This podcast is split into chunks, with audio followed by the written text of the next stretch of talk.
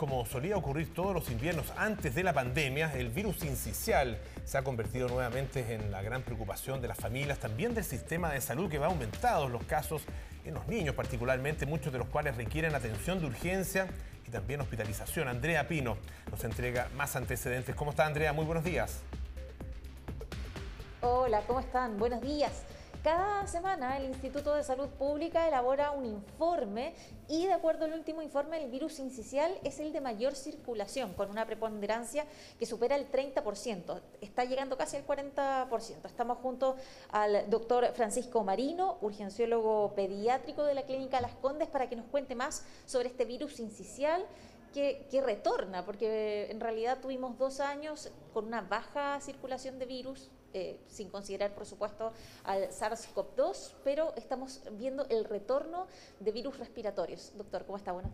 Muy buenos días, Andrea. Buenos días, Natalia en el estudio, Polo también en el estudio. Muy buenos días. Efectivamente, después de dos años que estuvimos en pandemia con medidas de como cuarentena, eh, dejamos de ver una circulación viral tan alta como la que estamos viendo nuevamente ahora, que nos hace recordar las campañas de invierno pasadas. Y como tú dices, el virus respiratorio sincicial es un virus que ha estado aumentando ahora en la semana epidemiológica, desde la semana 20 a la 22 que estamos ahora, ha tenido un aumento importante, igual que otros virus como el metaneumovirus para influenza también. Doctor, los síntomas y la población vulnerable. Siempre hablamos de eh, que la población más susceptible son niños. ¿Y a qué síntomas tenemos que estar eh, atentos? ¿Cómo diferenciar, por ejemplo, el virus incisional de un virus, incluso el, el SARS-CoV-2? Mira, una pregunta muy importante para los papás también que están en la casa, eh, siempre estar pendiente a si es que una cosa es un resfrío normal, que tenga un poco de coriza, de secreción, de secreción nasal, de estornudos, pero ya cuando este resfrío uno ve que en nuestro hijo hay retracciones costales, que se hunden las costillas, que cuesta respirar, que hay ruido al respirar, que respiran más rápido, ya son signos de alerta para acudir a algún servicio de urgencia. Diferencias de los virus, uno puede ver algo, por ejemplo, el adenovirus es un virus que te provoca harta secreción ocular, el virus respiratorio sincicial es un virus, respondiendo a tu pregunta, que afecta quizás más a pequeños de menores de un año, a pacientes obviamente menores de seis meses, mucho más. Entonces son cosas que hay que tener en mucha consideración. Los signos de alarma para acudir a los servicios de urgencia y quizás las distintas características de, estos virus. ¿La evolución en general en los pacientes pediátricos, doctor, es, es favorable, es positiva?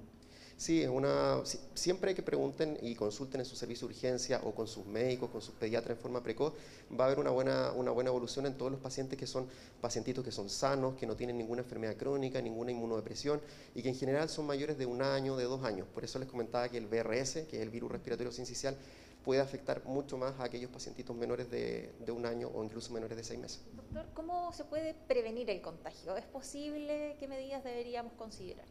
Mira, las medidas que, estos años de pandemia nos han enseñado, que es quedarnos em, quizás con nuestros hijos en las casas, por ejemplo, si es que están con algún síntoma respiratorio, tratar de no mandarlos al jardín, al colegio.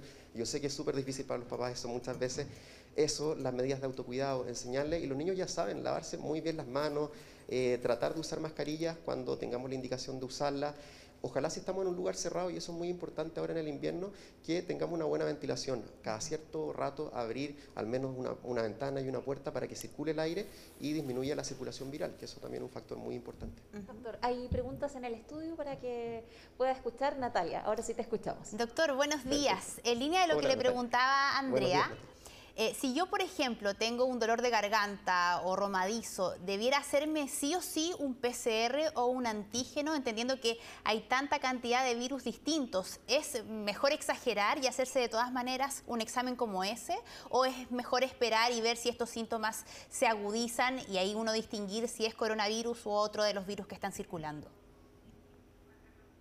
Mira, muy, muy buena pregunta y yo creo que siempre hay que ser un poco más exagerado por, desde el punto de vista para cuidar también a nuestros seres queridos, a los adultos mayores, a los pequeños. Y el test de antígeno sería una excelente herramienta quizás para frente a algún tipo de síntoma respiratorio poder, poder testearnos. Así que yo creo que sería una buena alternativa.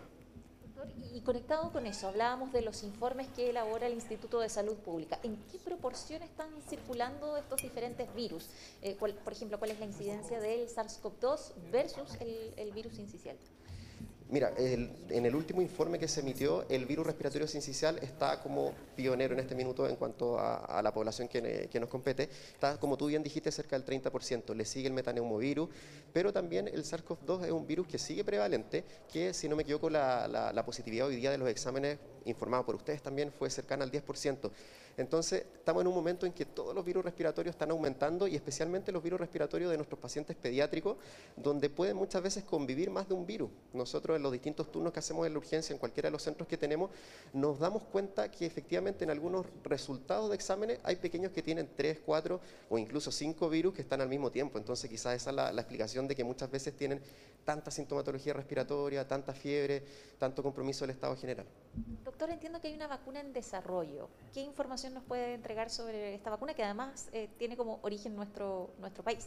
Claro, la información que manejo que efectivamente hace ya eh, quizás dos décadas está en desarrollo una vacuna por el equipo del doctor Calergi y esta parece que en fases muy avanzadas, por lo que he visto en distintos reportes, podría quizás estar lista cercano al año 2025, pero es una excelente noticia por un tremendo equipo como el doctor Caleri y, además una vacuna chilena, así que una muy buena noticia que esperamos pronto poder tener disponible. esperemos que así sea. Le agradecemos al doctor Francisco Marino, urgenciólogo pediátrico de la clínica Las Condes, para despejar dudas respecto de este, el virus que está en este minuto con mayor circulación, el virus incisional, así que atención ahí eh, a los papás. Seguiremos profundizando siempre este tema en nuestras próximas también ediciones. Perfecto. Muchísimas gracias, Andrea. Gracias también, por supuesto, al doctor por todos los antecedentes. Muy buenos días.